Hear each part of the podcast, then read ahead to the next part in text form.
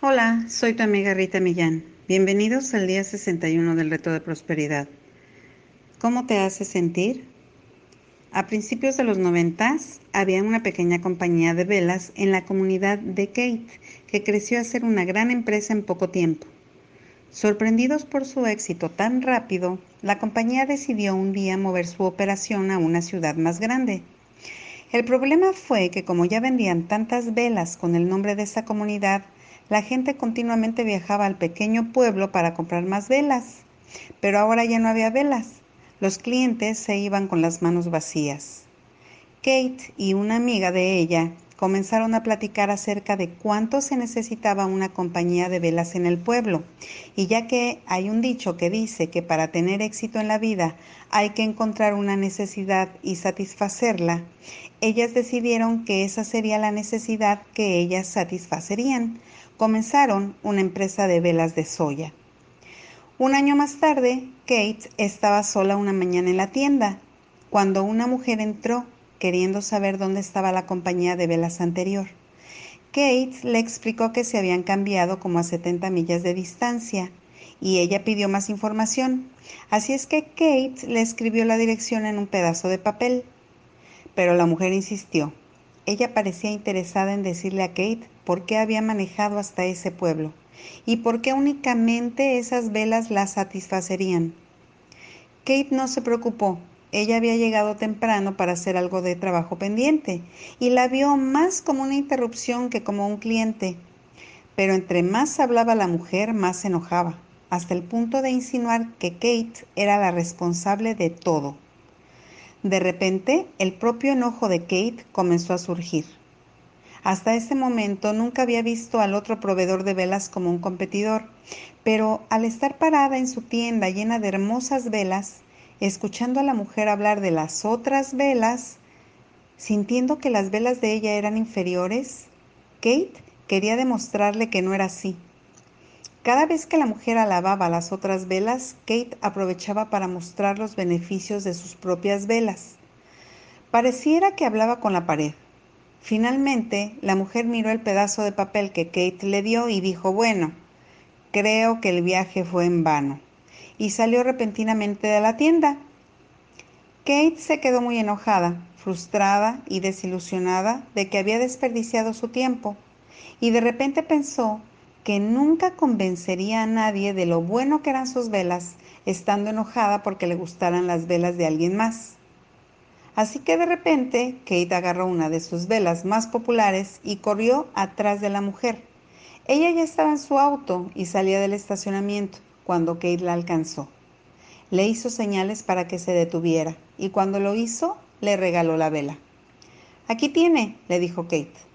Se la debí de haber dado antes, ya que hizo un viaje tan largo, no quisiera que se fuera con las manos vacías. Llévela a casa y pruébela, se la regalo.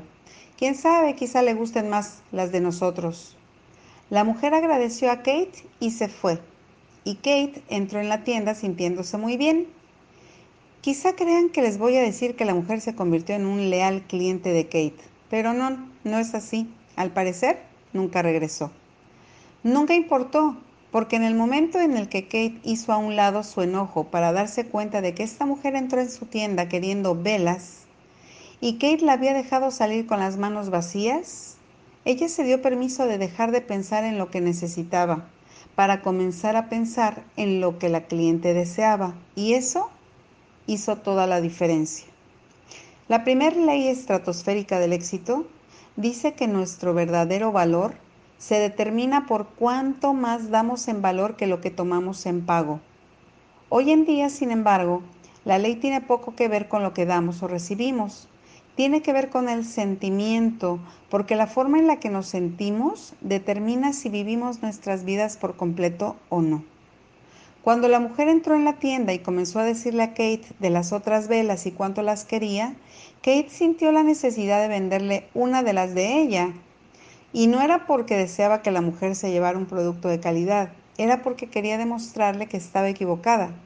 Estaban atacando su autoestima y requería que la venta la hiciera sentirse bien. Pero cuando Kate corrió tras ella y le regaló la vela, su enfoque cambió de lo que ella requería para sentirse bien a lo que la mujer requería para que sintiera que su viaje no había sido en vano. No sabe si el haberle regalado la vela hizo la diferencia, pero sí sabe que fue una mejor embajadora de su comunidad al regalarle una vela a esa mujer que si la hubiera dejado irse enojada y sin nada en las manos. Y lo que es seguro es que Kate se sintió mejor. Y si lo pensamos bien, de eso se trata, de sentirse bien. Porque cuando actuamos de manera que nos sentimos bien, nuestras vibraciones se incrementan. Cuando nos limitamos, determinados a no dar nada a menos que el retorno instantáneo esté garantizado, nuestras vibraciones son bajas. El que nosotros retengamos no solo evita que los demás gocen de lo que podríamos darles, nos priva a nosotros de los sentimientos buenos que podríamos experimentar al dar. No estoy sugiriendo que si eres el dueño de un negocio regales tus productos a todo el que entra en tu empresa. Estoy sugiriendo que en cada transacción que participes busques la manera de hacer sentir bien a tu cliente y a ti. Porque la vida es demasiado corta para evitarnos los unos a los otros oportunidades para sentirnos bien, ¿no crees?